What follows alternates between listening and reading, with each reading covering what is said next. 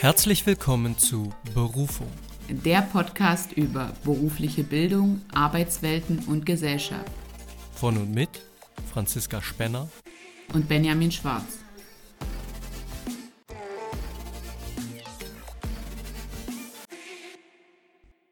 Hallo und herzlich willkommen zu einer neuen Folge unseres Podcasts Berufung.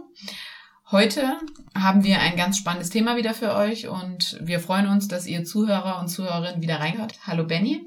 Hallo liebe Franzi. Ja, auch ich freue mich auf unser heutiges Thema. Ja, und das Thema lautet, ich möchte ähm, euch nicht zu lange auf die Folter spannen, die Pflege und ihre Ausbildung in Deutschland. Und wir wollen auch auf Besonderheiten der Pflege bzw. Pflegeausbildung eingehen. Und dafür haben wir uns einen Interviewpartner gesucht, und zwar Dennis Spuck. Und du darfst dich gern selbst vorstellen. Hallo Dennis, schön, dass du da bist. Hallo Dennis. Hallo ihr beiden, vielen Dank für die Einladung. Genau, mein Name ist Dennis Spuck. Ich studiere mit euch zusammen im Masterstudiengang Berufsbildende Schulen an der Uni Erfurt. Genau, und bin froh, hier bei euch zu sein. Ja, schön, dass du da bist, dass du unserer Einladung gefolgt bist. Denn wir haben uns überlegt, wir haben ja nun schon neun Folgen lang über Berufe, akademische Bildung gesprochen. Heute ist also unsere zehnte, man könnte sagen, unsere kleine Jubiläumsfolge.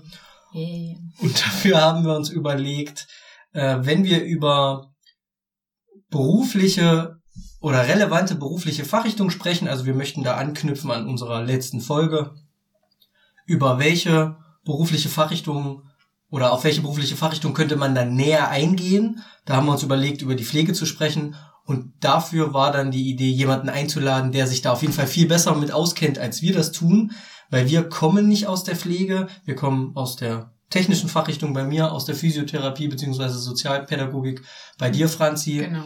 Und dementsprechend würde ich dich, Dennis, einfach mal bitten, dich so ein bisschen vorzustellen und so ein bisschen was zu dir und zu deiner Person zu erzählen ich fange da vielleicht bei ähm, so meinem Werdegang vielleicht erstmal an, wie ich überhaupt in die Pflege gekommen bin.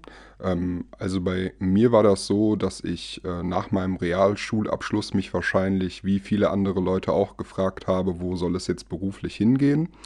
Und in meiner Schulzeit habe ich auch schon ähm, Praktika gemacht, ähm, unter anderem auch in einer Kindertagesstätte. Und ähm, da war für mich dann eigentlich nach meinem Realschulabschluss klar, gut, ich möchte gerne Erzieher werden. Ähm, und in Hessen ist es ja so, dass man vor der Erzieherausbildung noch eine Ausbildung ähm, zum Sozialassistenten oder Kinderpfleger gemacht haben muss, beziehungsweise in Hessen gar nicht mal zum Kinderpfleger, den gibt es da, glaube ich, gar nicht, den gibt es nur wieder in anderen Bundesländern. Also in Thüringen gibt es ja das Modell mit Sozialassistent und Kinderpfleger, in Bayern gibt es, glaube ich, nur den Kinderpfleger, wenn ich äh, richtig informiert bin. Und ähm, da ich eben auch kein Abitur gemacht habe, was mir auch ermöglicht hätte, dann direkt in die Erzieherausbildung zu starten, bin ich in die Sozialassistenten gestartet. Und ähm, da lernt man ja unter anderem natürlich sozialpädagogische Themen kennen, aber auch sozialpflegerische Themen. Somit hatte ich dann auch Berührungspunkte mit dem pflegerischen Bereich, was ich vorher noch nicht hatte. Und ähm, dann musste ich eben neben Praktika in Kindertageseinrichtungen auch Praktika im sozialpflegerischen Bereich machen und so dann auch im Krankenhaus. Und ähm, das hat mich schon äh, sofort gekriegt. Ne? Als ich ins Krankenhaus gekommen bin, hat mich das sofort interessiert und ähm, wurde super im Team aufgenommen, ähm, auch gut an die Aufgaben herangeführt. Und äh, da hatte ich sofort den Eindruck, hey, das möchte ich gerne beruflich machen. Ja, und ähm, dann habe ich mich im zweiten Ausbildungsjahr, habe ich sozusagen die Spezialisierung äh, Sozialpflege und nicht Sozialpädagogik gewählt, habe dann ein Jahrespraktikum im Krankenhaus gemacht und mich dann nach der Ausbildung gefragt, ähm, naja, ähm, die Entscheidung steht fest, ich möchte gerne in die Pflege gehen. Aber welche Ausbildung wähle ich? Also gehe ich in die Altenpflege, gehe ich in die Kinderkrankenpflege oder in die Krankenpflege? Ähm, Kinderkrankenpflege habe ich mir auch gut vorstellen können, da ich ja eben auch gerne mit Kindern gearbeitet habe. Da habe ich ja auch vorher schon Erfahrungen gemacht. Aber ich wusste eben nicht, ob ich mit kranken Kindern gerne arbeiten möchte. Also ob ich mir das in so einem klinischen Setting gut vorstellen kann. Und dann gab es ja noch den Bereich der Altenpflege, mit dem ich vorher keine wirklichen Berührungspunkte hatte und äh, habe mich dann erstmal nach der Ausbildung entschieden, in einer stationären Langzeitpflegeeinrichtung zu arbeiten. Da habe ich jetzt auch, ich glaube, sieben Monate gearbeitet, habe dann da Erfahrung gesammelt, habe mich dann aber danach für die Gesundheits- und Krankenpflegeausbildung entschieden. Die habe ich dann auch gemacht und abgeschlossen und danach ein paar Jahre in dem Beruf gearbeitet. Mhm. Und du hast jetzt schon vorhin einführend gesagt, dass du aus Hessen kommst? Genau, aus Frankfurt. Aus Frankfurt. Und da hast du auch deine Ausbildung gemacht? Ja, genau. Warst also in so einem Frankfurter Klinikum klassischerweise? Genau, in einem Maximalversorger in der Region ähm, habe ich meine Ausbildung gemacht und danach auch noch gearbeitet, aber auch nicht nur dort, ähm, auch danach noch in einem anderen Krankenhaus. Ja, und du hast jetzt formell den Gesundheits- und Krankenpfleger gelernt. Genau, das ist der formelle, ähm, so wird der Abschluss korrekterweise genannt. Der wurde jetzt ja reformiert durch das neue Pflegeberufegesetz, den gibt es jetzt so nicht mehr, aber das war früher der, einer der drei Abschlüsse, wenn man ähm, ähm, sozusagen die Fachkraftsausbildung gemacht hat. Hm, okay. Genau, und du hattest ja auch schon noch so ein paar andere Bereiche genannt, wie Altenpflege und Kinderpflege. Ähm, vielleicht kannst du ja nochmal so sagen, was, also man hört immer Pflege. Wie, wie kann man so die Bereiche auch untereinander abgrenzen und was umfasst überhaupt alles Pflege? Ich würde sagen, ähm, diese Einteilung, die ihr eben auch schon genannt habt, ähm, die ist so ein bisschen historisch gewachsen, eben für welchen Bereich man eben genau ausbilden möchte. Aber man könnte ja auch beispielsweise ähm, das eben nicht nach der Lebensspanne einteilen, sondern in Fachbereiche aufteilen. Man hat sich eben in der Ausbildung dafür entschieden, das nach ähm, dem Lebensalter der Person ähm, abhängig zu machen, welche Ausbildung man macht. Hm. Aber es ist ja jetzt nicht so, dass das dann auch ähm, für die generelle Pflege des Menschen ausbildet, sondern wirklich eben spezifisch, entweder Kinder oder ältere Menschen ähm, und dass man da jetzt auch nicht einfach zwischen den Bereichen springen kann. Genau, das ist richtig. Also in der Ausbildung, zumindest jetzt in der Gesundheits- und Krankenpflegeausbildung, zu dem Zeitpunkt, wo ich die Ausbildung gemacht habe, hat man auch ähm, praktische Erfahrungen in Langzeitpflegeeinrichtungen und auch in der ambulanten Pflege gesammelt und auch in der Kinderkrankenpflege, aber eben im Verhältnis äh, nicht so viel wie jemand, der auch direkt zum Beispiel die Kinderkrankenpflegeausbildung gemacht hätte. Das heißt, du hast da natürlich in gewisser Weise schon eine Spezialisierung auf den Bereich. In anderen Berufen gibt es jetzt aber diese ähm, Spezialisierung in, in der Form von vornherein vielleicht nicht so unbedingt wie jetzt auch in der Pflege. Also da ist ja schon in gewisser Weise die, die Schiene schon klar, wohin es geht. Also dass ich beispielsweise mit Kindern oder Jugendlichen arbeite, wenn ich Gesundheits- und Kinderkrankenpfleger werde.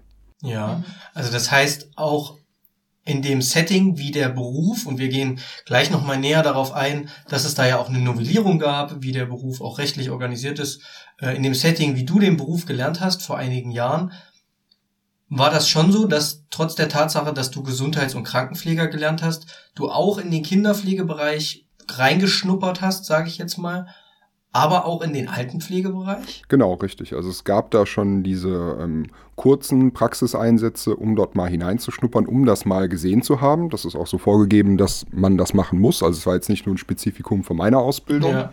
Das haben alle Menschen machen müssen, die diese Ausbildung ergriffen haben. Ja. Okay. Ist ja an sich eine gute Sache, dass man trotzdem versucht, interdisziplinär überall mal hinzuschauen. Genau, es war vielleicht schon die ähm, ja, implizite Vorbereitung auf so eine Hinführung zu Generalistik, also dass ähm, letztlich ähm, eine Person, die diesen pflegerischen Abschluss gemacht hat und als Fachkraft arbeitet, dass die auch ähm, Ausbildung in der Lage sein sollte, in verschiedenen Settings arbeiten zu können.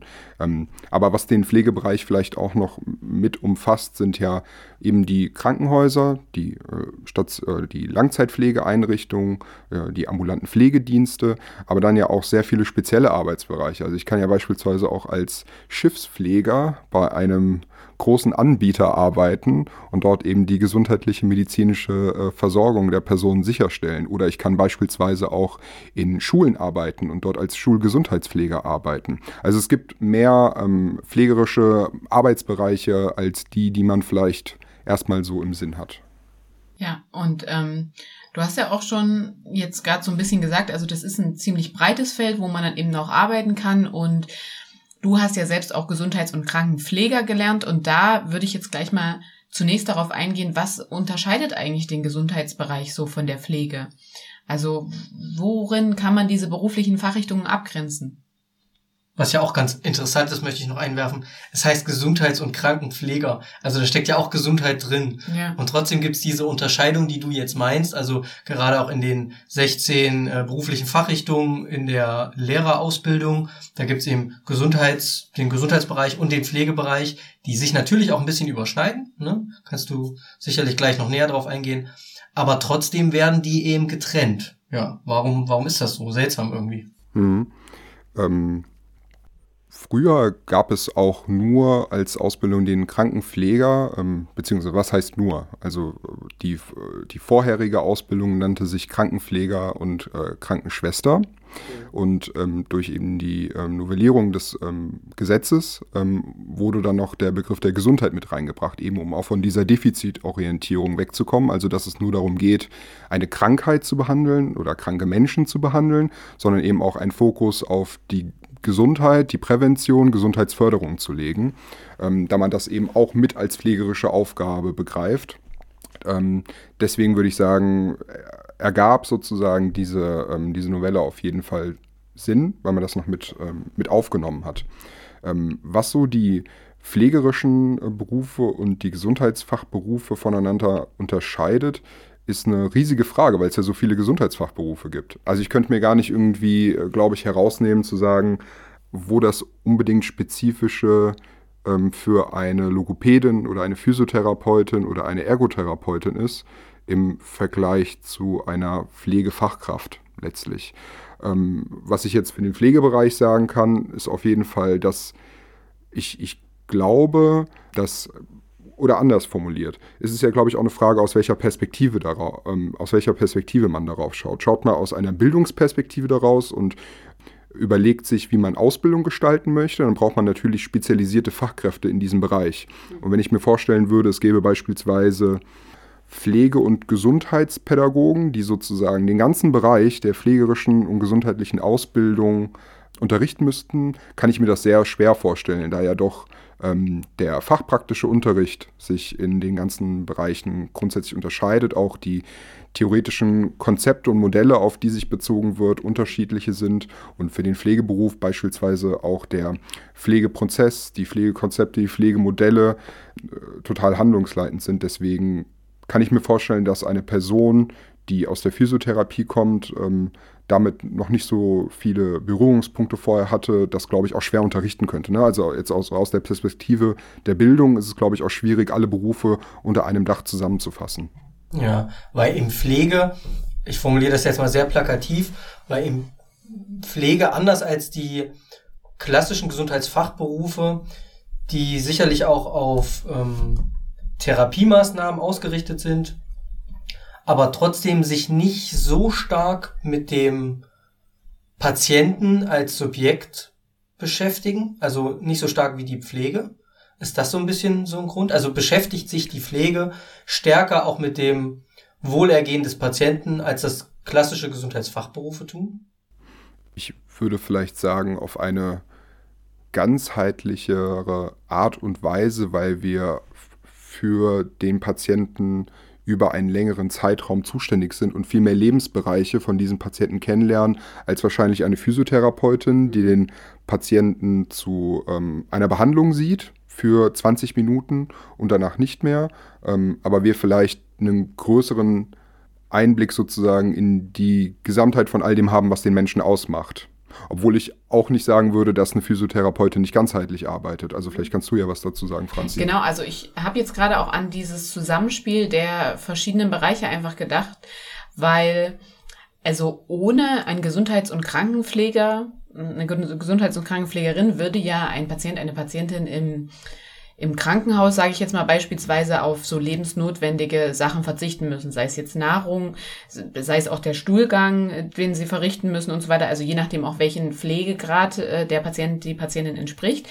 Und die Physiotherapeutin kommt vielleicht nur, also ich als Physiotherapeutin komme vielleicht nur 20 Minuten am Tag zu dem Patient, der Patientin. Aber das, was ich da mache, ist ja mich nicht um sein Allgemeinwohl zu sorgen, sondern dann wirklich mich um das zu kümmern, weswegen er gerade da ist. Also ich will ihn eigentlich wieder Richtung Gesundheit bringen und der Gesundheits- und Krankenpfleger, der so alltäglich dann das Essen bringt, die ähm, also so die Grundversorgung sichert, wie Hygiene und so weiter, der ist ja eher so darauf ausgerichtet, ähm, dass es ihm überhaupt gut geht in dem Stande. Aber der sorgt jetzt nicht unbedingt für die, für die Heilung.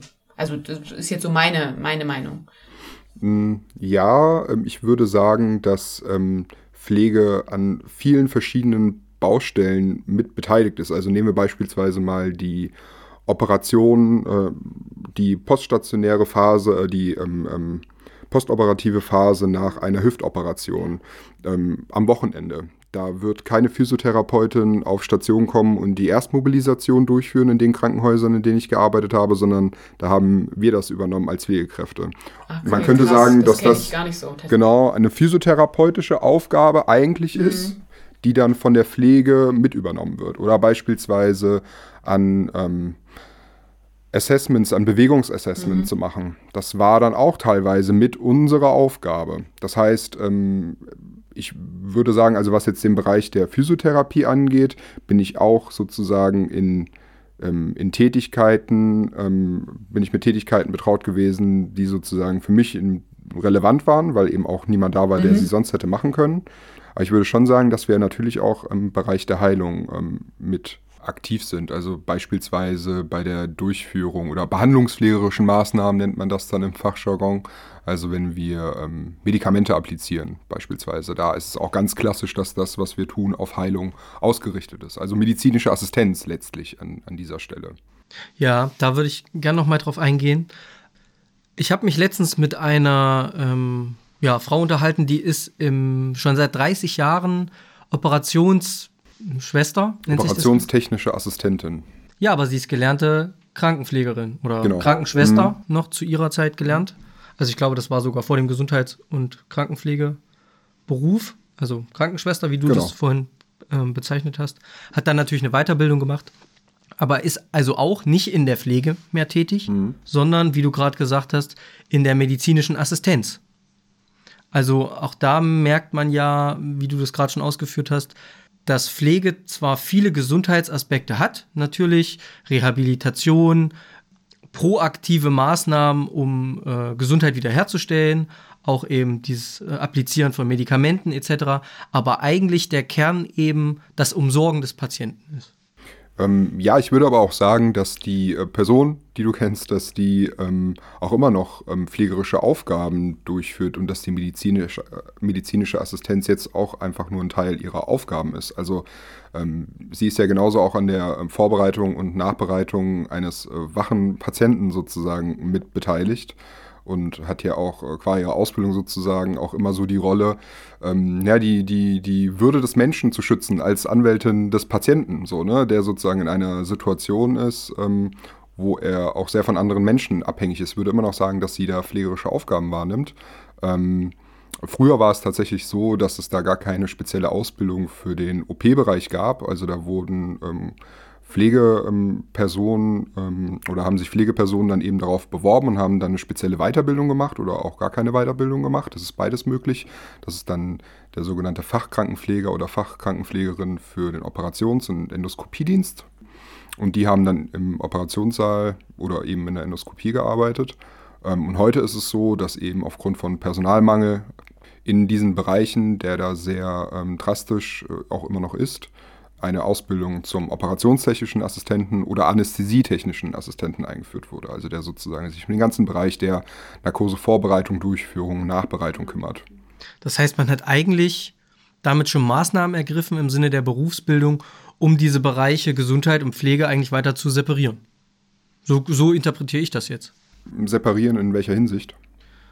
Naja, um die klarer abzugrenzen voneinander. Um zu sagen, das eine sind Maßnahmen, um aktiv, wie Franzi das vorhin gesagt hat, äh, diesen, diese Ursache, weshalb der Patient sich vielleicht im Klinikum befindet, äh, abzustellen, zu beheben, Operationen, äh, natürlich Anästhesie, die bei einer Operation irgendwie dazugehört, wohingegen die Pflege auch auf die Rehabilitation abzielt, aber eben nicht nur die an der Stelle, wo so ein Patient vielleicht verletzt ist oder operiert wurde oder oder oder, sich darum zu kümmern, sondern eben um generell so ein bisschen um das leibliche Wohl, kann ja. man das so sagen? Kannst du da deine Frage nochmal anders akzentuieren? Naja, das klingt ja für mich so, du hast ja gerade ausgeführt. Historisch war das so, da gab es Pflegekräfte, Krankheits-Gesundheitspfleger, wie auch immer, die sich dann anderweitig orientiert haben in ihrer Tätigkeit, sich nicht mehr im Tagesgeschäft um Patienten gekümmert haben äh, am Krankenbett, sondern Aufgaben im OP übernommen haben, ne? Assistenztätigkeiten. Was ja meiner Meinung nach schon ein etwas anderer Bereich ist. Also wenn ich jetzt einem Arzt assistiere in der OP, brauche ich ja möglicherweise auch andere Kenntnisse als ich in der Pflege brauche, also die über Pflegeausbildung hinausgehen. Ne? Und man hat ja scheinbar das jetzt professionalisiert, indem man auch gesagt hat, wir schaffen jetzt Berufe, die explizit für Operationsleistungen relevant sind und speziell dafür ausgebildet werden und separieren die von der Pflege. Und jetzt äh, sagtest du, das heißt operationstechnischer Assistent oder Assistentin genau. und Anästhesie. Technischer Assistent oder Assistentin, ja. So. Ich vermute, es sind Gesundheitsberufe. Oder es sind keine Pflegeberufe. Ich würde sagen, das sind medizinisch-technische Berufe vielleicht im weitesten Sinn, obwohl die Bezeichnung wahrscheinlich auch nicht genau zutreffend ist. Aber ich würde immer noch sagen, dass die Personen, die äh, einen Pflegeberuf gelernt haben und im Operationssaal tätig sind, dass die auch immer noch von sich sagen würden, dass sie Pflegekräfte sind. Hm. Ja. Und dass sie auch immer noch pflegerische Aufgaben übernehmen und medizinische Assistenz übernehmen wir ja in vielerlei Hinsicht, nur eben auf eine andere Art und Weise, wenn wir im Operationssaal sind. Und ich würde auch sagen, dass ähm, das nicht unbedingt professionalisiert worden ist durch diese dreijährige Ausbildung, sondern dass ähm, die Menschen natürlich sich sicher sein müssen, wenn sie einen operationstechnischen oder anästhesietechnischen Assistenten erlernen als Beruf, dass sie dann auch sehr beschränkt nur auf diesen Bereich ausgebildet werden, um eben dort zu arbeiten. Wenn sie den Pflegeberuf aber erlernen, können sie nach ihrer Ausbildung immer noch in den OP-Saal gehen oder hm. in den Funktionsdienst gehen und können dann eine Fachweiterbildung in dem Bereich machen und sind dadurch in der Lage, in viel mehr Bereichen noch tätig zu werden. Also das Spektrum ist eigentlich breiter gefächert und ich äh, lege mich nicht auf etwas komplett fest. Ich möchte gerne noch mal auf was äh, zurückgreifen, was du auch vorhin gesagt hattest, und zwar, ähm, dass du ja auch so betraut worden bist in, in deiner beruflichen Laufbahn mit beispielsweise Sachen, die jetzt eigentlich Physiotherapeuten, Physiotherapeutinnen zugetraut werden. Wurdest du denn da auch in der Ausbildung darauf vorbereitet? Also wurden therapeutische Inhalte euch auch vermittelt? Genau, das war dann unter dem Aspekt, also wenn wir beispielsweise an Bewegungsübungen denken, denken wir an Kontrakturenprophylaxe oder an die ähm, Verhinderung von Bettlägerigkeit.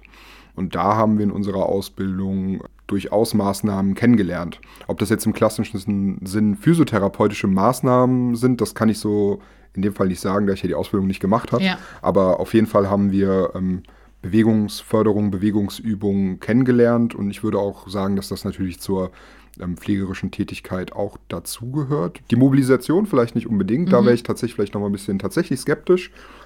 Aber wenn es zum Beispiel um die grundpflegerische ähm, Versorgung geht, also Mobilisation nach einer Operation, das ja. muss ich vielleicht an der Stelle nochmal konkretisieren. Wenn es jetzt aber um die grundpflegerische Versorgung eines Patienten geht, der bettlägerig ist und ich mit ihm Bewegungsübungen durchführe, um ähm, Kontrakturen, also sozusagen Versteifungen von Gelenken zu verhindern, dann finde ich, ist das pflegerische Aufgabe und sollte in ähm, die Pflege integriert werden. Ja, ja, natürlich. Ich persönlich kenne das tatsächlich nur nicht so, dass am Wochenende da keine Physiotherapie vor Ort ist, denn ich habe immer in Einrichtungen gearbeitet, wo es auch wirklich Wochenend, Feiertagsdienst und so weiter Kannst gab. du froh sein, Franzi. Ja, oder, oder die Patienten, Patientinnen die Patienten, können vor allem froh ja. sein. Was aber nicht heißt, dass wirklich ein komatöser Patient, das reicht natürlich nicht, wenn er einmal am Tag durchbewegt wird, dann ist natürlich wieder die Pflegefachkraft da gefragt, äh, aktiv zu werden. Wir haben jetzt gerade schon ein bisschen über Ausbildungsinhalte gesprochen, deswegen würde uns auch, und ich denke auch die Zuhörer und Zuhörerinnen interessieren, ähm, wie verlief denn eigentlich so die Ausbildung und von der Ausbildung dann weitergehend, wie, als wie anspruchsvoll empfindest du den Beruf? Also du bist ja jetzt nicht mehr im Beruf tätig, hast du ja zu Anfangs gesagt, dass du auch mit uns gemeinsam ähm, im Master studierst, aber vielleicht kannst du uns da so einen kleinen Einblick geben. Genau, also die Ausbildung ist so sehr an die klassische duale Ausbildung angelehnt. Ähm, ich habe äh, Blockunterricht gehabt, jedoch. Ähm, also ich war vier Wochen in der Berufsschule und ähm, vier Wochen in der Praxis in den meisten Fällen und äh, habe da ganz äh, klassisch Unterricht gehabt, eben Fachtheorie und fachpraktischen Unterricht und ähm, im besten Fall ähm, haben wir ähm, Inhalte thematisiert, die wir dann auch in den entsprechenden praktischen Einsätzen direkt anwenden konnten. Ne? Also mit dieser Theorie Praxistransfer sichergestellt ist. Jetzt ist es natürlich so, dass das nicht in jedem Fall möglich ist, wenn du die Ausbildung für 30 Personen organisieren musst und wir haben jetzt theoretisch beispielsweise psychiatrische Pflege behandelt, ist es schwer, 30 Menschen dann im nächsten praktischen Einsatz auch in, einer, ähm, in einem psychiatrischen Setting unterzukriegen. Deswegen war der Praxis oder der Theorie-Praxistransfer an der Stelle auch nicht immer so perfekt gegeben. Ja, da habe ich direkt noch meine eine Frage zu. Also du sagtest ja gerade, das ist angegliedert oder orientiert wie die duale Ausbildung. Nun ist es aber ja so, dass die Pflegeberufe gar kein dualer Ausbildungsberuf sind, sondern ein Schulberuf, eine schulberufliche Ausbildung. Äh, trotzdem ist es ja so organisiert und jeder von uns kennt das. Man ist in einer Einrichtung dann angestellt. Man hat, ihr habt ja auch einen sicherlichen Ausbildungsvertrag ja. mit einer Klinik oder eben möglicherweise einem, einem Altenheim, einem Senioren, einer Seniorenresidenz und geht dann eben zur Berufsschule, ist die Berufsfachschule, glaube ich. Höhere ne? Berufsfachschule. Höhere Berufsfachschule als, genau. Gibt es denn dann aber, wenn du sagst, man hat trotzdem versucht, das abzugleichen, also den Theorieteil und den Praxisteil, ist sowas wie eine Ausbildungsordnung, wie es in den äh, Berufen nach Berufsbildungsgesetz ist? Gibt es das in, der, in den Pflegeberufen? Gab es das bei dir damals? Also eine Prüfungsordnung gab es da, wo sozusagen auch nochmal präzisiert wurde, was in Theorie und Praxis zu leisten ist. Ja, also es gibt ja klassischerweise Rahmenlehrpläne, die natürlich für die Schulen gelten, genau. was die für Theorie unterrichten. Aber so wie im klassischen dualen System, wo es auch für die betriebliche Ausbildung Ausbildungsordnungen gibt, wo das eben strukturiert ist, das, das gab es dann auch bei euch? Prüfungsordnung, sagst du? Genau, also Ausbildungsordnung, also den Begriff Ausbildungsordnung jetzt im pflegerischen Bereich höre ich so zum ersten Mal tatsächlich. Ja. Also ich kenne den aus, an, aus den anderen genau. Ausbildungszusammenhängen, aber für den pflegerischen Bereich gibt es, soweit ich weiß, keine Ausbildungsordnung. Ja, aber gut, weil ich mich dann jetzt frage, wo wird denn dann irgendwie vorgegeben, dass so ein Krankenhaus im ersten Ausbildungsjahr eben die Inhalte vermittelt, im zweiten die? Aber das ist ja auch nichts anderes. Also ich bin ja gelernte Physiotherapeutin, ist auch eine schulische Ausbildung, nur dass ich nicht mal einen Arbeitsvertrag an, in irgendeiner Einrichtung hatte. Ja, das ist der Unterschied. Ja, aber was ist daran der Unterschied? Deswegen war ich ja trotzdem in Praxiseinrichtungen, aber die, da gab es auch keine Ausbildungsordnung, was die mir beibringen müssen. Ja, aber du warst ja zentral orientiert an der, an deiner äh, höheren Berufsfachschule, war das ja auch. Ja. Und bist dann zum Praktikum gegangen für was weiß ich, das hat ja irgendeinen irgendein Zweck, dieses eine Praktikum. Ja. Aber wenn er in regelmäßigen Abständen in der ähm, Einrichtung gewesen ist und in der Schule, ist es ja genauso wie, wenn ich wieder neuen Input aus der Schule ins Praktikum wiederbringe. Ich war ja teilweise auch über lange Zeit in ein und derselben Praktikumseinrichtung, nur in verschiedenen Bereichen. Und musste ja dann auch immer das, was ich neu gelernt habe, wieder neu anwenden. Also ja, ja, und du hast genau, du hast dann gesagt, ich brauche einen Praktikumsplatz für diese und jene theoretischen, für diesen und jeden theoretischen Inhalt. Wenn du aber in so einem Krankenhaus bist, und Dennis, korrigier mich, wenn ich mir das jetzt falsch vorstelle, dann bist du Auszubildender und natürlich gibt es wahrscheinlich irgendeinen Plan, äh, da bist du mal drei Monate auf der Station und mal drei Monate auf der Station. Aber gibt es dafür, ich frage mich nur, ob es dafür irgendwelche Vorgaben gibt, weil im Handwerksbereich oder im Industrieausbildungsbereich gibt es das eben, dass dann gesagt wird, okay, erstes halbes Ausbildungsjahr, da wird eben manuelle Metallbearbeitung gemacht und das müssen die Unternehmen so gestalten.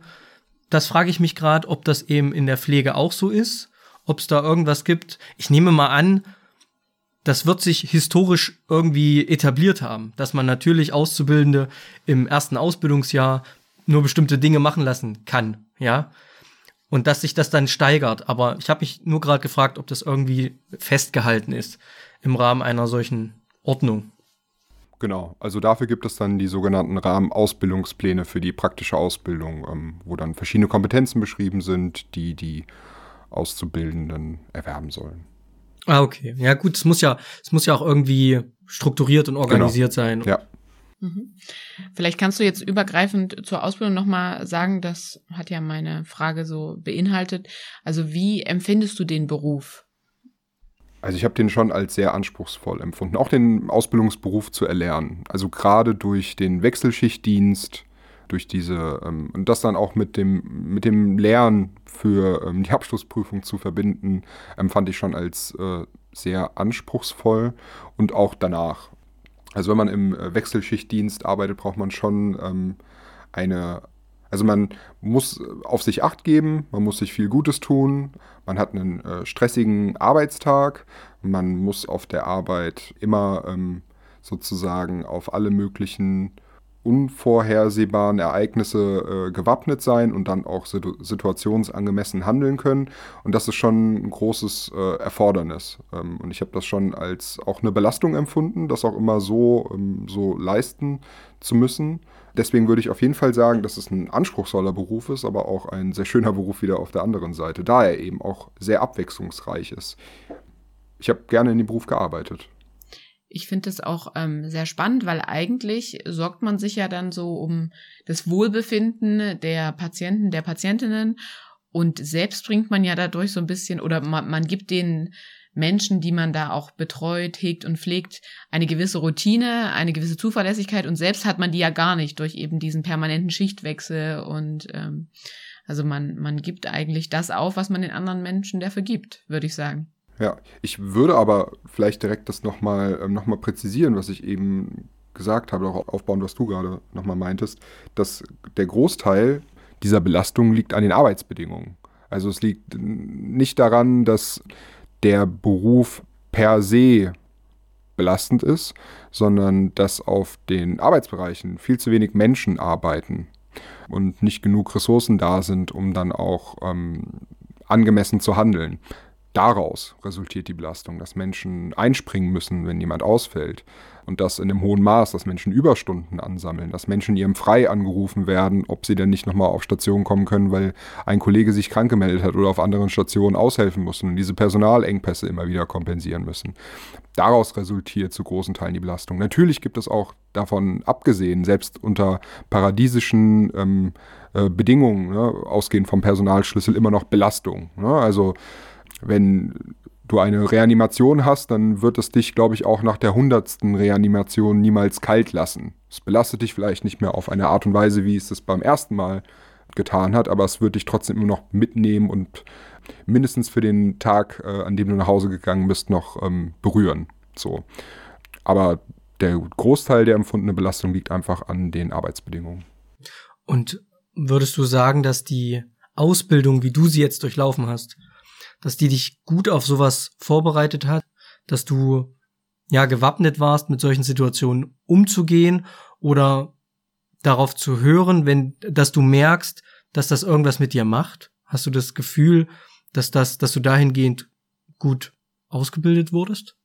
Also ich würde schon sagen, dass ich gut ausgebildet wurde, ähm, um in diesen Situationen angemessen zu handeln. Ähm, aber was so ähm, die ganze äh, Ebene der Belastung angeht und das irgendwie zu reflektieren und für sich irgendwie gut einordnen zu können, wahrscheinlich nicht genug oder wird da nicht unbedingt in der Ausbildung so ein großer Fokus darauf gelegt, ähm, eben damit irgendwie gut umgehen zu können. Würde ich, das würde ich jetzt nicht unbedingt sagen. Und natürlich äh, werde ich jetzt Berufsschullehrer, da hätte ich natürlich an, äh, in vielerlei Hinsicht irgendwie Kritik und Verbesserungsvorschläge, mhm. was man in Ausbildung besser machen kann. Ja. Ähm, aber alles in allem würde ich sagen, dass zumindest die theoretische Ausbildung eine gute Ausbildung war. Ähm, ich aber nicht unbedingt immer an jeder Stelle äh, das Gefühl hatte, dass ich auch dieses theoretische Wissen in der Praxis wunderbar umsetzen kann. Okay. Das ist nämlich dann wieder die, die nächste Stelle. Also, dass man so ähm, Lehrbuchwissen erlernt, ne, ähm, Idealzustände, aber gar keinen Raum hat, viele Dinge in der Praxis auch wirklich so umzusetzen, eben weil das Personal fehlt. Ja, und ich denke, das ist auch so ein generelles Problem von, wie wird einem das vermittelt? Also da kann ich jetzt auch wieder aus meinem Ausbildungsberuf sagen, wir üben da ja zusammen an gesunden Personen. Ja. Man hat auch nicht immer in der Praktikumseinrichtung die ganze Fülle an Fällen, was da kommt und so weiter und so fort. Und das spielt natürlich auch mit rein. Aber wie du schon sagst, ähm, in der Ausbildung wird man nicht unbedingt darauf vorbereitet, wie jetzt so der Alltag permanent ist. Und du sagst ja wirklich, ein wesentlicher Faktor sind auch zu wenig, zu wenige Personen, die in diesem Bereich arbeiten. Woran würdest du sagen, woran, woran liegt das oder warum hast du dich vielleicht auch dagegen entschieden oder sagst jetzt, du möchtest gerne noch etwas anderes machen?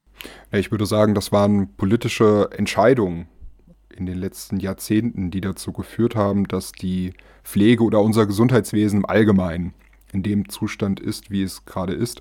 Und diese Information ist ja auch nicht neu. Also äh, es ist, geht schon äh, Jahre äh, durch, durch Deutschland, dass die Pflege ein Problem hat, ein riesiges Problem hat und dass wir auch auf ein riesiges Problem hinsteuern. Ja. Und ähm, Corona war da vielleicht nochmal ähm, ja, eine erhöhte Aufmerksamkeit eben auf dem Bereich, obwohl das ja auch gerade wieder abebbt. Also ja. ähm, die Aufmerksamkeit eben darauf äh, ist jetzt gerade nicht mehr so gegeben, einfach auch gerade ähm, wegen anderen Sachen, die da mediale Aufmerksamkeit haben, also der Krieg, in dem wir uns momentan befinden. Deswegen ähm, ist da jetzt nicht mehr so eine Aufmerksamkeit da. Und ich würde sagen, ähm, das waren eben politische Fehlentscheidungen, die getroffen wurden, die das, zu ver die das verursacht haben. Und sich jetzt nicht wirklich angemessen äh, darum gekümmert wird, eine einen wirklichen, einen wirklichen Plan für die Zukunft zu formulieren, der auch die Akteure in der Praxis ernst nimmt, der ernst nimmt, wenn Menschen sagen, dass sie nicht mehr unter diesen Arbeitsbedingungen arbeiten möchten. Ja. Also es wird bis 2030 werden, je nach ähm, Studie, je nach Gutachten, werden 300.000 bis 500.000 Menschen in der Pflege fehlen.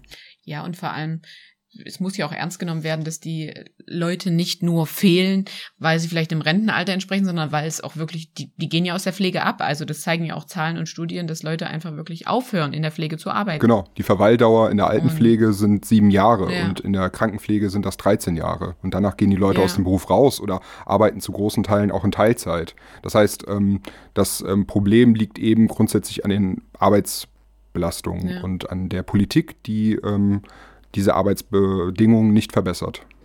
Da würde mich jetzt auch noch interessieren, du sagst ja schon, da muss halt einiges verbessert werden. Es ist so ein extremer Abgang da. Ähm, jetzt als angehender Lehrer für berufsbildende Schulen unterrichtest ja dann auch in diesen Bereichen. Ähm, wie würdest du Schülern dennoch vermitteln, dass der Pflegeberuf ein toller Beruf ist? Also was spricht wiederum dafür? Es spricht vieles für den Pflegeberuf und ich würde alle ähm, Auszubildende auch ermuntern oder Menschen, die diesen Beruf ergreifen wollen, auch ermuntern, diesen Beruf zu ergreifen, aber das eben ähm, mit dem Bewusstsein auch tun, dass sie da einen Beruf ergreifen, ähm, der ähm, vor großen Herausforderungen steht und der auch ähm, zu großen Teilen auch unter ähm, schlechten ähm, Personalschlüsseln abgeleistet werden muss. Ähm, mhm. Und das ist eben in vielen Krankenhäusern äh, der Alltag, dass die Menschen da total überlastet sind aber gleichzeitig natürlich ist es auch ein schöner Beruf. Also mich hat das, mir hat das immer viel Freude bereitet, ähm, mit ähm, Menschen über die Lebensspanne in verschiedenen ähm, Phasen äh, zu arbeiten, also von der Geburt bis zum Tod und sie auch in diesen Phasen zu begleiten.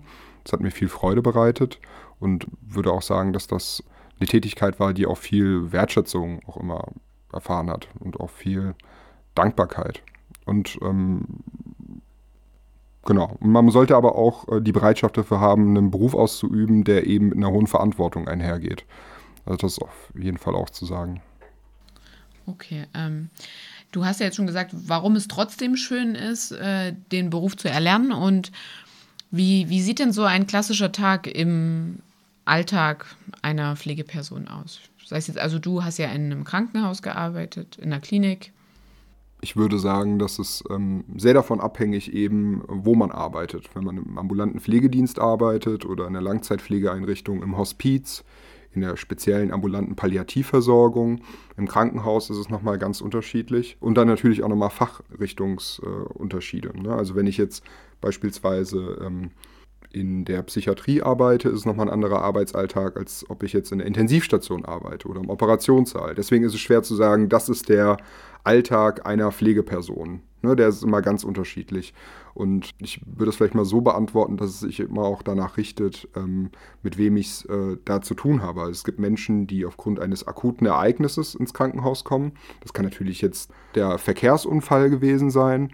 Das kann aber auch beispielsweise der Harnleiterstein sein, der juckt äh, und das dann um drei Uhr nachts und ähm, dann eine Person ins Krankenhaus kommt, weil sie ganz schlimme Koliken hat.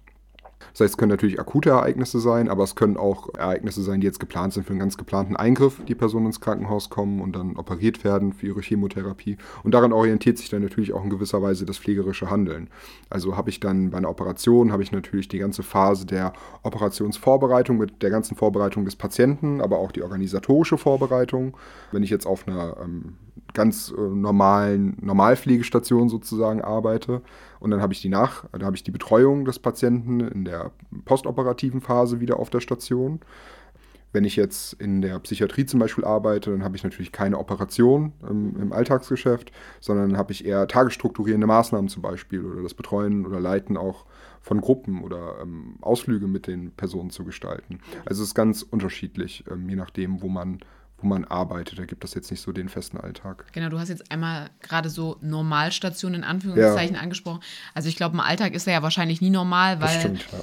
es kommen immer, also man arbeitet einfach mit Menschen, da kommen unvorhergesehene Sachen auf einen zu, da muss man dann wahrscheinlich immer reagieren. Also ich denke auch, da geht äh, eine sehr große Flexibilität mit einher.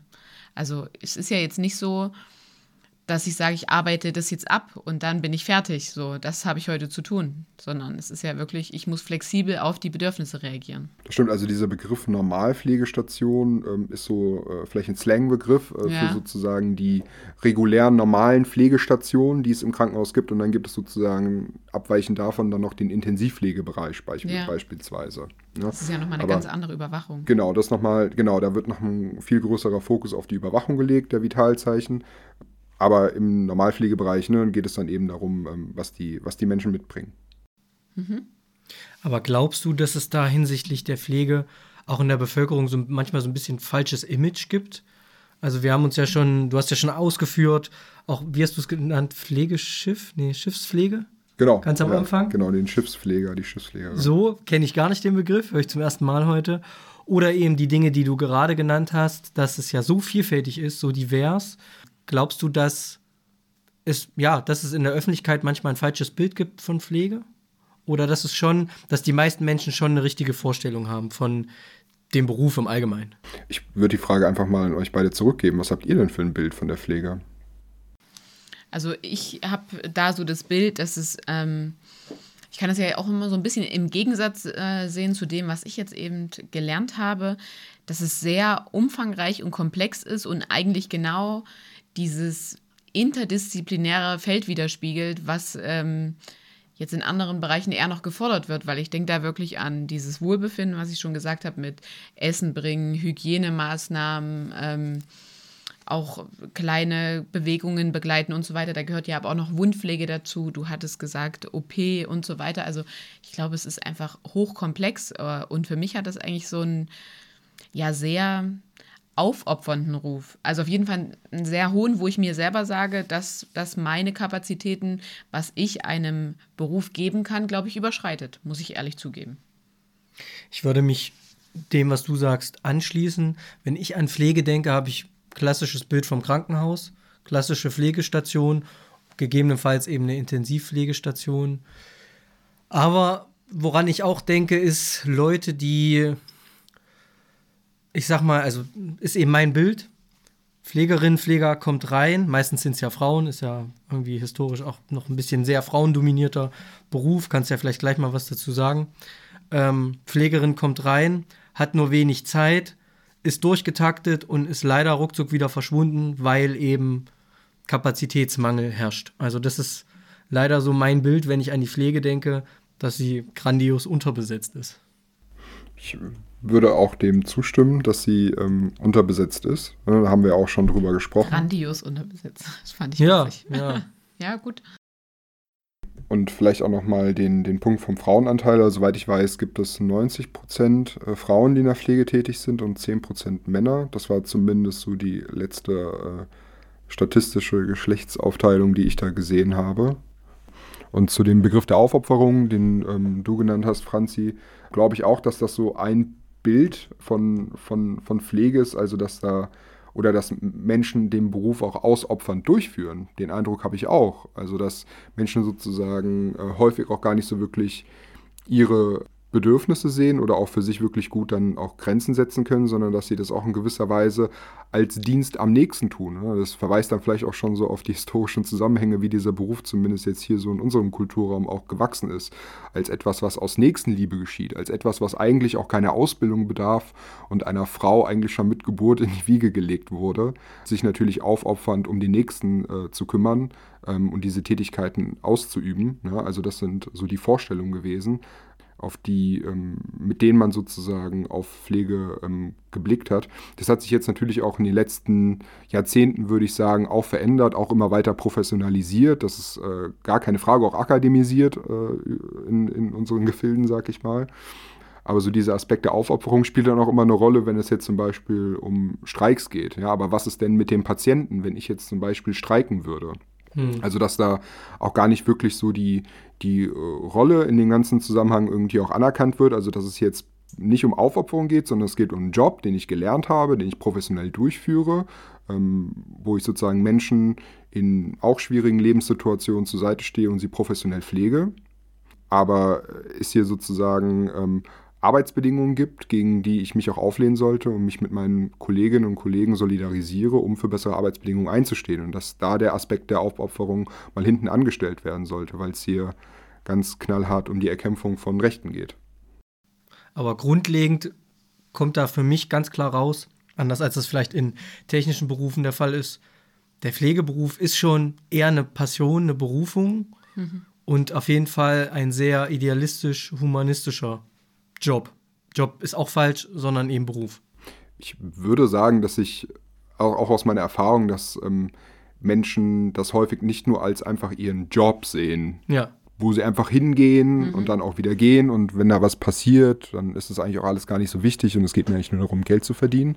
Ich glaube, dass sozusagen, das ist die nicht unbedingt die geläufigste Motivation, warum Menschen in Pflegeberuf gehen. Ich würde aber auch nicht sagen, dass ich äh, hier in irgendeiner Weise berufen wurde, weil wer hat mich berufen? Also ich fühle mich von niemandem dazu berufen, eben in diesen Beruf zu gehen, sondern ich fand, als ich den Beruf ergriffen habe, eben, ich wollte mit Menschen am, arbeiten, am Menschen arbeiten, mich haben gesundheitliche und medizinische Fragestellungen interessiert und äh, das hat mir Spaß gemacht. So, ich habe mich da von keiner externen Instanz dazu berufen gefühlt und habe es auch die ganze Zeit nicht. Und ähm, würde auch sagen, dass man so diesen ganzen, also diese emotionale Aufladung herausnehmen sollte, wenn es um Gespräche um diesen Beruf geht, weil es ein ähm, Beruf wie andere Berufe auch und da geht es um die professionelle Ausübung dieses Berufes und um nicht mehr und nicht weniger. Mhm. Ja, also ist eine, eine gute Zusammenfassung und auch wenn du das so siehst, äh, auf jeden Fall deine Ansichtweise, also deine Ansicht deine Sichtweise, nicht Ansichtsweise. Kommen wir zu einer weiteren Frage, die uns interessiert, oder hast du noch inzwischen? Nee, ich würde tatsächlich auch. Ähm, wir hatten ja vorhin schon mal so ein bisschen über Entwicklung gesprochen, äh, dass sich die Pflegeausbildung auch verändert hat. Und wie siehst du denn die Entwicklung des Berufsstandes im Rahmen des neuen Pflegeberufgesetzes und vor allem auch so im Vergleich zu Berufen wie dem der Hebamme, welcher jetzt auch vollkommen akademisiert ist. Genau. Bei den Hebammen haben wir jetzt die Vollakademisierung, also ist, glaube ich, noch möglich, bis 2025 diesen Beruf oder 2027 diesen Beruf gelernt zu haben, war das, glaube ich, ähm, an, der, an der Berufsfachschule äh, den Beruf zu lernen. In der Pflege ist es so, dass der jetzt durchs Pflegeberufegesetz nicht voll akademisiert wurde, sondern teilakademisiert wurde, kann man vielleicht so sagen. Also dass diese Primärqualifizierung immer noch an höheren Berufsfachschulen stattfindet oder eben auch an äh, Fachhochschulen oder an Universitäten. Das nennt sich dann ähm, hochschulische Pflegeausbildung in dem Fall. Da gibt es auch ein, äh, also Empfehlungen vom ähm, Wissenschaftsrat, dass äh, 10 bis 20 Prozent aller Pflegenden akademisiert sein sollten. Wir haben, glaube ich, ein bis zwei Prozent und da ist auch die Frage, inwieweit sie noch in der direkten Patientenversorgung mhm. tätig sind. Ähm, also da dann auch noch der Appell an die Politik, dafür dann auch die Strukturen zu schaffen, dass das auch umgesetzt werden kann. Da ist dann auch immer noch fraglich, wie das Ganze überhaupt finanziert werden soll da die, also da sozusagen in den gesetzlichen Regelungen nicht festgelegt ist, wie das Pflegestudium zu finanzieren ist, auch wie die praktischen ähm, Einsatzphasen zu finanzieren sind. Du hast gerade gesagt, hochakademisierte Pflegeausbildung, wenn das dann eben an also einem akademischen Abschluss gebunden ist, dass die dann gegebenenfalls nicht äh, am Patient, an der Patientin arbeiten dürfen. Was machen die denn dann? Oder habe ich das missverstanden? Genau, ich frage mich nur gerade, also ich äh, runzel nur gerade die Stirn zu dem Begriff der Vollakademisierung. Ich, also, also es gibt sozusagen diese ähm, diese Forderung, dass ähm, Pflegepersonen akademisch ausgebildet yeah. äh, sein sollen, zu bis 10 bis 20 Prozent. Und ähm, es gibt ein bis zwei Prozent, die eben akademisch qualifiziert sind, aber eben nicht in der direkten Versorgung arbeiten, sondern die arbeiten dann im Qualitätsmanagement, die ah, arbeiten okay. ja. in der Pflegeentwicklung ja, in, in dem Leitung. Krankenhaus, ja, okay. haben dann Leitungsaufgaben. Mhm. Und deswegen ist es dann, sind diese Personen nicht möglich zur direkten Patientenversorgung zu zählen, sondern übernehmen eher Aufgaben im Hintergrund. Und mhm. ähm, es sollte schon so sein, dass diese Personen auch eben mit ihrer Expertise, die sie haben, am Patienten arbeiten sollen. Ja, weil ich finde, gerade wenn also sie. Also diese 10 bis 20 Prozent. Genau, weil wenn sie dann nämlich auch was in der Qualität verbessern wollen, dann müssen sie ja auch generell wissen, eigentlich, was äh, der oder diejenige an den Patienten macht, würde ich sagen. Genau. Ja. Das ist tatsächlich ein spannendes Thema. Also, das ist ja, finde ich, relativ selten, dass es Berufe gibt, die sowohl akademisch als auch klassisch ausgebildet werden. Physiotherapie, wir hatten in der letzten Folge das Thema, Franzi, mhm. dass es dort das gibt. Nun gibt es das, ja, gibt es das bei euch? Also was, was studiere ich dann? Pflegewissenschaften? genau, jede äh, Universität oder Fachhochschule nennt das nochmal anders, wie sie dann den Studiengang nennt. Also die haben aber alle gemeinsam, dass sie mit der ähm, also mit der Zulassung der Berufsbezeichnung sozusagen abschließen, also dass ich mich dann Pflegefachmann oder Pflegefachfrau nennen darf. Und dann eben noch ein Bachelor in Pflegewissenschaft, in klinischer Pflege, ganz unterschiedlich, äh, wie die Hochschulen das dann letztlich wiederum nennen. Und glaubst du, und ich formuliere das jetzt absichtlich so, glaubst du, dass das wirklich eine Verbesserung bringt, also diese akademische Ausbildung so viel Mehrwert, mehr Kompetenz, dass das Mehrwert für die Patienten hat und die Patientinnen? Ja, also ich äh, würde darauf antworten wollen, dass die Sterblichkeit von Patienten in Krankenhäusern in einem direkten Zusammenhang damit steht, ähm, wie gut das Pflegepersonal ausgebildet ist. Da gibt es auch eine Studie aus den USA, die die europäische Pflege untersucht hat von 2016, ähm, dem auch aufgezeigt wurde, dass das eben in einem direkten Zusammenhang miteinander steht. Also umso qualifizierteres Personal ich in einem Krankenhaus habe, in einer Pflegestation habe, umso weniger sterben Menschen das könnte schon ein Hinweis darauf sein, dass es schon einen Einfluss darauf haben könnte. Jetzt muss man natürlich sagen, dass die ähm, Akademisierung in fast allen anderen Ländern auf der Welt äh, Standard ist, also die akademische Pflegebildung und dass Deutschland da auch wahrscheinlich aufgrund äh, des historisch sehr besonderen dualen äh, Bildungssystems, was wir hier haben, da nochmal einen anderen Weg gegangen ist und inwieweit diese Studienergebnisse dann auch auf die deutschen Zusammenhänge übertragbar sind, da die sich eben angeschaut haben, wie ähm, akademisch ausgebildetes ähm, oder wie sozusagen akademisch ausgebildetes Personal eingesetzt wird und Pflegehilfskräfte eingesetzt werden und mehr Pflegehilfskräfte, umso mehr ähm, Mortalität. Und da ist natürlich die Frage, inwieweit das dann auf Deutschland übertragbar ist, aber natürlich gibt es da auch ein Qualifikationsunterschied. Deswegen kann ich mir vorstellen, das muss man aber natürlich untersuchen, ob das auch auf deutsche Verhältnisse sozusagen übertragbar ist, also Vergleich duale Ausbildung mit akademisch ausgebildetem Pflegepersonal. Für diese Studien gibt es aber noch nicht genug akademisches Pflegepersonal, was sozusagen auf einer Station mhm. arbeitet. Also man müsste das ja wirklich dann ähm, mit ausschließlich akademisch ausgebildetem Pflegepersonal und dual ausgebildetem Pflegepersonal vergleichen. Wäre aber bestimmt eine spannende Untersuchung. Genau, und die Hebammen sind ja den Weg der, die Hebammen sind ja den Weg der Vollakademisierung gegangen und diesen Trend gibt es ja auch in den ganzen anderen Gesundheitsfachberufen, nur dass ich die eben auch noch ganz regulär ähm, in der Berufsschule erlernen kann. Ähm, ob das gut ist, also das, ich würde schon sagen, dass es gut ist, dass man das natürlich einführt, also auf jeden Fall, ähm, weil es mit einem erweiterten Kompetenzerwerb zu tun hat. Ähm, wir haben eine Veränderung in der Technik, wir haben Veränderungen in der Gesundheitswissenschaften, in der Medizin und in den jeweiligen Fachwissenschaften, um welchen Beruf es auch geht. Und dieser Fortschritt ist rasant und um das irgendwie auffangen zu können und mit in den beruflichen Alltag zu übertragen, zu reflektieren, zu integrieren, überhaupt auf Wirksamkeit überprüfen zu können und auch anzuwenden und auch ein kritisches Verhältnis dazu haben, ist eine ähm, akademische Bildung in dem Bereich sicherlich hilfreich. Ähm, deswegen würde ich sagen, dass das ähm, auf jeden Fall gut ist, dass wir da eine zunehmende Akademisierung wahrnehmen, aber wir müssen auch immer darauf achten, dass es da genug Durchlässigkeit auch in diesem Bildungssystem gibt für Menschen, damit sie diesen Weg immer noch ergreifen können. Weil ich finde es gut, dass akademisch äh, qualifiziert wird, aber wir müssen sozusagen darauf achten, dass da immer noch eine Durchlässigkeit gegeben ist, um dort reinzukommen, weil ja so sonst Menschen, die jetzt einen Hauptschulabschluss oder Realschulabschluss gemacht haben, ähm, dann Möglichkeiten auch verbaut werden, wenn sie eben in diesen Bereich gehen wollen. Gerade auch in Anbetracht der Situation, die wir haben in der Pflege, dass 300 bis 500.000 Menschen ähm, bis 2030 fehlen werden. Meine Frage wäre jetzt noch, also du hast dich ja schon eher positiv für die Akademisierung ausgesprochen. Denkst du aber mit dem zusätzlichen Theoriewissen kann dann aber auch gleichzeitig genügend Praxis vermittelt werden, die die Personen dann benötigen, um in der Pflege aktiv zu werden? Das glaube ich schon, ähm, da es ja auch ganz reguläre Praxisphasen auch in diesem Pflegestudium gibt. Also ähm, früher war das so, da gab es auch schon Pflegestudiengänge. Dort gab es dann auch Praxisphasen, aber ähm, nicht ansatzweise in einem zeitlichen Umfang wie eben in der pflegerischen Ausbildung. Und da kann ich mir vorstellen, dass es da wirklich noch schwerer war, auf die ganz konkrete Tätigkeit qualifiziert zu werden. Und dass es da noch schwerer war, dann sozusagen dem, ähm, den Theorie-Praxistransfer herzustellen. Aber so sehe ich das auf äh, jeden Fall gegeben. Aber es ist ja jetzt auch in der beruflichen Ausbildung, es sind, glaube ich, auch drei Jahre, ne? Ja. Schon sehr geballt. Ähm, und wenn dann noch mehr dazukommt, denkst du dann auch ein, ein Bachelor, das ist ja Regelsemester meistens sechs, dass das gleiche Pensum möglich ist plus noch mehr? Die ähm, Bachelorstudiengänge, die gehen auch häufig sieben oder sogar acht Semester. Also für diese vertiefenden und wissenschaftlichen Kompetenzen, die dann eben noch dort ähm, vermittelt werden, gibt es dann nochmal eine Verlängerung der ganzen Dauer. Okay.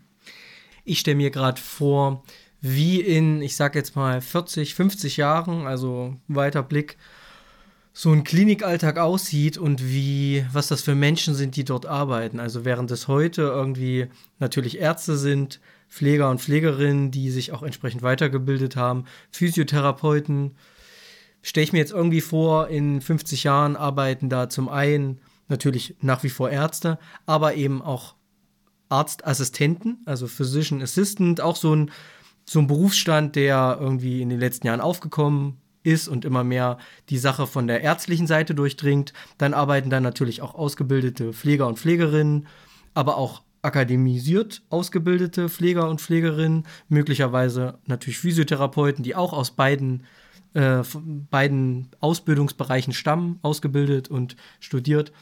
Für mich klingt das nach einer Professionalisierung vieler Berufe in der Gesundheit und Pflege. Wie stellst du dir denn die Pflege in einem Idealbild, vielleicht bleiben wir mal nur bei der Pflege, weil so ein ganzes Klinikum ist, glaube ich, ziemlich viel, die Pflege idealisiert in der Zukunft vor, dass du sagst, damit wird sie wieder attraktiver zum einen, damit auch junge Leute diesen Beruf erlernen wollen, aber auch lebenswerter für die Fachkräfte selbst? Ich würde das vielleicht vom jetzigen Zeitpunkt aus wieder denken, weil ich äh, finde es schwierig, mir so einen Idealzustand irgendwie vorzustellen. Ich würde eher damit darauf antworten wollen, was, glaube ich, jetzt irgendwie wichtig wäre, um überhaupt bessere Zustände erreichen zu können. Und ähm, das ist, glaube ich, erst einmal eine gesamtgesellschaftliche Diskussion darüber, was uns die Pflege, die Pflege von unseren Nächsten, unseren Angehörigen, unseren Freunden, von mir selber, gesellschaftlich wert sein soll und wie viel wir auch bereit sind dafür als Gesellschaft zu geben und das auch zu diskutieren. Also da erwarte ich sozusagen zum jetzigen Zeitpunkt Diskussion. Ich erwarte aber auch Solidarisierung von der Bevölkerung, also dass sich sozusagen mit den Pflegepersonen solidarisiert wird, aber dass auch die Pflegepersonen sich untereinander solidarisieren, um erst einmal überhaupt die Situation wirklich zu erkennen, weil ich kenne auch meinen Berufsstand und ich weiß, dass in meinem Berufsstand sich auch viel darüber geärgert wird, über diese, ähm, diese Dinge, die wir alle auch schon jetzt gerade besprochen haben und die wir jeden Tag beobachten, aber dass da auch verhältnismäßig zu den Personen, zahlenmäßig, die in dem Beruf tätig sind, dass da ähm, aber auch wenig ähm, gewerkschaftliches oder auch berufspolitisches Engagement zu sehen ist und dass das erhöht werden musste, um eben auch den Druck auszuüben. Wir haben meiner Meinung nach immer noch viel zu wenige Streiks in Anbetracht der dramatischen Situationen, die wir in den Krankenhäusern haben. Und erst durch diesen politischen Druck, das kollektive Zusammenschließen, können wir überhaupt Verbesserungen erreichen. Das zeigen auch alle, das zeigen auch alle, das zeigt unsere Geschichte, wenn wir über wichtige Punkte in der Historie ähm, sprechen. Aber was wären denn dann die Verbesserungen? Also vielleicht hast du so zwei, drei Sachen im Kopf, wo du sagst, wenn die wären, dann wäre Pflege einfach attraktiver. Genau, ich, man müsste erst damit anfangen, des, ähm, das Gehalt zu erhöhen. Und ähm, damit will ich den Fokus sozusagen nicht primär auf das Gehalt lenken, sondern den Effekt, der daraus erzielt wird. Also ich finde im Verhältnis ist der Pflegeberuf in vielen Teilen, insbesondere wenn er im öffentlichen Dienst ausgeübt wird, kein schlecht bezahlter Beruf. Ja, also es gibt deutlich äh, schlechter bezahlte Berufe als den Pflegeberuf im Vergleich. Und wie gesagt, wenn, äh, wenn er tariflich angebunden ist und in, zum Beispiel ein Tarifvertrag für den öffentlichen Dienst, das ist kein schlechter Lohn, aber ähm, durch eine Erhöhung des Lohns würde man wahrscheinlich als weiteren Effekt dafür sorgen, dass Menschen, die momentan den Beruf nur in Teilzeit ausführen, vermehrt ihre Arbeitszeit wieder aufstocken und es würden auch Menschen, die nicht mehr im Beruf sind, vielleicht wieder in den Beruf zurückkehren und dadurch würde sich ja auch die, würden sich ja auch die Arbeitsbedingungen wiederum verbessern. Also das heißt, die Gründe, warum Menschen in Teilzeit arbeiten oder den Beruf verlassen haben, würden sich da durch diesen Weg auch wieder auflösen können, weil wieder mehr Menschen, also Ressourcen, die jetzt da sind. Ja, es gibt vielleicht Menschen, die in Teilzeit arbeiten, eben weil sie mit den Bedingungen nicht zurechtkommen. Und ähm, das kann ich absolut nachvollziehen, dass man deswegen den Beruf nicht mehr in Vollzeit ausübt. Aber wenn ich das Gehalt erhöhe, sorge ich wieder dafür, dass die Menschen, die eigentlich da sind, wieder ähm, ihre Arbeitszeit aufstocken oder Menschen, die den Beruf aus eben diesen Gründen verlassen haben, wieder in den Beruf zurückkehren. Also ich habe sozusagen, ich könnte sozusagen durch ein erhöhtes Gehalt dafür sorgen, dass wieder mehr Menschen in den Beruf zurückkehren oder die Arbeitszeit aufstocken. Und ich würde gleichzeitig auch dafür sorgen, dass mehr Menschen diesen Beruf ergreifen. Das wäre zumindest eine Möglichkeit. Also genau. das wäre ein erster Ansatz. Genau, also das würde ganz, ganz aktiv auch die Arbeitsbedingungen verbessern, indem mehr Gehalt ausgezahlt wird. Das wäre jetzt so der Hauptpunkt, wo du sagen würdest, da müsste man dran arbeiten. Ja, weil ich denke, viele, ähm, viele Kritikpunkte, die ich an den heutigen Bedingungen habe, wie pflegerische Arbeit abgeleistet wird, würden sich durch mehr Personal ändern und mehr Personal bekomme ich durch mehr Geld und durch ähm, mehr Geld gegen mehr Leute in den Job und dadurch bessere Arbeitsbedingungen. Ich frage mich tatsächlich an der Stelle, Menschen, die die Pflege verlassen, wo gehen die denn dann hin? Also, und verdienen die dort besser? Nein, scheinbar nicht. Teilweise ist Pflege gut bezahlt, teilweise. Altenpflege würde ich jetzt, um das mal zu nennen, genau. sicherlich eher schlecht bezahlt. Ja. Gerade jetzt bei ähm, privaten ähm, äh, Anbietern für, ähm, von Altenpflegeeinrichtungen. Ne? Also es ist schon die Aussage von mir eben, dass das eine gute Bezahlung ist oder keine schlechte Bezahlung ist, um es vielleicht nochmal korrekt zu sagen, bezieht sich dann schon sehr auf Tarifverträge im öffentlichen Dienst, in kommunalen Krankenhäusern, ähm, wo das Gehalt in Ordnung ist. Ja, aber meinst du allein mit einer Erhöhung des Personalschlüssels würde, würde das nichts bringen? Nee, der Personalschlüssel würde sich ja dadurch erhöhen, wenn mehr Leute in dem Beruf arbeiten. Und die Leute kommen vielleicht wieder in den Beruf zurück oder stocken ihre Arbeitszeit auf, wenn es mehr Geld gibt. Und weil sie wissen, dass ihre Kollegin dann auch aufstocken wird. Und dadurch entstehen dann diese Effekte, diese positiven Effekte. Aber wie läuft das denn mit so einem Personalschlüssel? Legt das so ein Krankenhaus selber fest? Genau, also es liegt, ähm, also ich bin kein Experte für Krankenhausfinanzierung, aber es gibt, ähm, es wird ja über die DRGs, also die Fallpauschalen, wird ja im Krankenhaus Geld generiert und dann gibt es ausgehend von den Berechnungen, in dem eben was ähm, so eine Operation oder eine Behandlung von einer bestimmten Erkrankung einbringt, bestimmte Qualifikationen, also Personalschlüsse, die den jeweiligen Stationen zugeordnet werden. Hm. Und die müssten einfach auch höher angesetzt werden, dass, genau. dass dann einfach auch Arbeitsplätze zur Verfügung stehen, sprich Geld zur Verfügung steht, äh, dass diese Leute überhaupt eingestellt werden können. Genau, und da sprechen ja. wir eben wieder ums, also da sprechen wir dann wieder über Geld. Also umso mehr Geld wieder da reingesteckt wird, um mehr Personal ähm, für den Bereich zu äh, akquirieren, umso mehr Leute wieder da und umso bessere Arbeitsbedingungen. Aber ja, also ich verstehe, was du meinst, aber meine, mein Knoten im Kopf liegt jetzt darin zu sagen, wenn wir mehr Geld in die Pflege stecken, würde ich sagen, nicht in höhere Gehälter, wenn wir jetzt mal davon ausgehen, Tarif und so, relativ gutes Gehalt, sondern mehr darin, mehr Stellen damit zu schaffen. Nicht die Leute besser, also ich formuliere es jetzt mal sehr plakativ, mhm. nicht die Leute noch besser zu bezahlen, ist jetzt sehr, wie gesagt, sehr plakativ, sondern mehr Leute davon zu bezahlen, sodass damit die Last ja auf mehr Schultern verteilt wird und damit die Attraktivität steigt du hast ja an vielen Stellen das Problem, dass die äh, Arbeitgeber auch gar nicht die Leute finden. Also dass sie schon Stellen ausschreiben, aber eben aufgrund dieser Arbeitsbedingungen die Leute sich nicht auf die Stellen bei ihm bewerben. Und wenn du aber mehr Geld bezahlen würdest, hättest du schon mal die Leute, die bei dir arbeiten, auch entlastet und zufriedener gestellt. Das würden Leute wieder ihre Arbeitszeit erhöhen. Das würden auch Leute wieder in den Beruf zurückkehren. Also sind an vielen Stellen auch Stellen da und Stellen auch ausgeschrieben, aber es gibt keine Bewerber darauf. Aber grundsätzlich an den Rahmenbedingungen würde das ja an sich nichts ändern. Welche Rahmenbedingungen meinst du? Naja, du hast ja schon gesagt, dass es ein sehr aufwendiger und anstrengender Job ist so ja. auch vom, vom Schichtsystem und man hat schon sehr viel zu tun und so weiter und ja. so fort. Und das würde sich ja grundsätzlich auch nicht ändern. Ja, das würde sich ja durch mehr Personal ändern. Also diese, ich, das hatte ich ja eben ah, auch gesagt, ja, also dass ich, diese. Ich weiß jetzt, weil du meinst, die müssen da nicht mehr einspringen, sondern man hat vielleicht einen geregelten Schichtdienst, also eine Woche so eine Schicht, die nächste Woche so eine. Richtig, genau. Und ich auch der, ähm, die Arbeitsverdichtung wäre dann ja auch eine, eine ganz andere, wenn das auf mehreren Schultern liegt. Also diese ganze, diese ganze Belastung also die ist natürlich im Pflegebereich nochmal ganz speziell, weil wir ja mit, äh, mit allen möglichen, auch Krisensituationen ja. natürlich auch konfrontiert werden. Deswegen ist es natürlich nochmal eine Belast, also eine besondere Herausforderung. Ja. Aber ich würde sagen, dass durch mehr Personal ähm, sich viele Probleme ähm, auflösen würden, die eben mit dieser hohen Arbeitsverdichtung zu tun haben. Und dass Leute auch nicht den Eindruck haben, dass sie gerade wirklich ihren Job gut ausführen können und so, wie sie ihn auch gelernt haben, ausführen können, sondern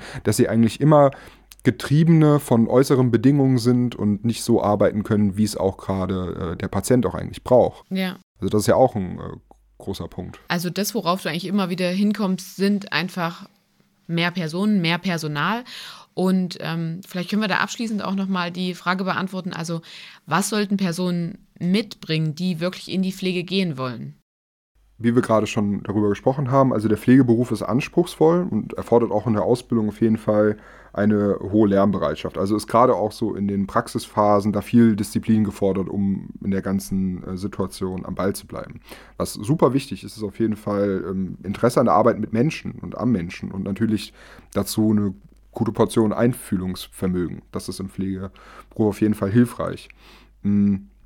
Aber man muss dazu auch sagen, dass Pflege Teamarbeit ist. Ne? Also man braucht natürlich auch ähm, eine Teamfähigkeit, weil nur so lassen sich dann auch die Arbeitsbelastungen im Alltag, Alltag wuppen. Und natürlich dann auch wieder die Bereitschaft eben ähm, wirklich Verantwortung ähm, auszuüben.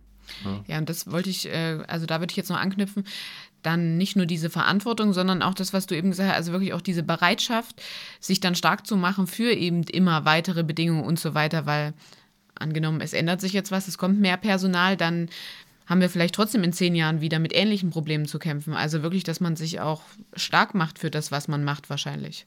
Richtig, genau. Dass man ähm, auch in der, ähm, also dass man sozusagen weiß, worauf man sich einlässt. Ich glaube, man bekommt es ja auch immer um sich herum mit, ähm, ähm, wie über Pflege gesprochen wird und wie auch Pflege über sich äh, selber spricht.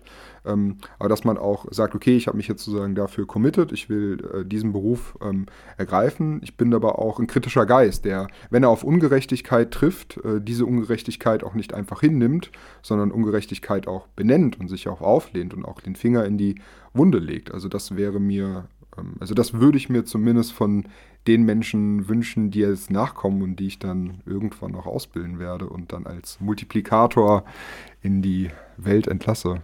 Sehr schön, ja. Das klingt auf jeden Fall nach einem guten Ende. Ja. Nach einer schönen Formulierung.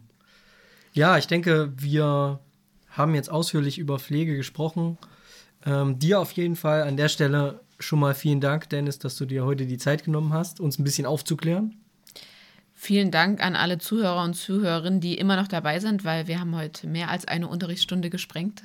Ja, wir haben uns gedacht, äh, wenn wir uns schon jemanden einladen, dann wollen wir zumindest die Möglichkeit geben, da auch ausführlicher drüber zu sprechen. Natürlich ist auch wie in den meisten unserer Folgen so ein Thema damit nicht ausdiskutiert. Und da gibt es ganz, ganz viele Aspekte, auf die man näher eingehen kann und muss wahrscheinlich, gerade in so, wie wir ja nun auch gehört haben und wie, wie man das ja auch in den Medien oft verfolgen kann, in so ja, prekären Berufsbereichen wie der Pflege. Trotzdem ist es wichtig, dass wir zumindest anfänglich mal heute darüber gesprochen haben. Also gern auch immer, wenn es Fragen und Anregungen noch gibt, die uns zukommen lassen. Vielleicht kommt es ja auch sogar noch mal zu einer gemeinsamen Folge. Vielleicht dann auch, wenn du reingeschnuppert hast, wie es wirklich ist, die Person zu unterrichten. Es ist ja einfach spannend, auch so einen Weg zu begleiten. Also was entwickelt sich jetzt auch in kommender Zeit? Ich würde mich sehr freuen. Vielen Dank für eure Einladung. Ja. Sehr, sehr gern. Genau, und damit würde ich sagen, ja. sind wir für heute durch. Ja. Vielen Dank, liebe Zuhörerinnen und Zuhörer. Schön, dass ihr reingehört habt. Vielen Dank, Dennis, und bis zum nächsten Mal. Bis zum nächsten Mal. Macht's gut. Tschüss. Tschüss.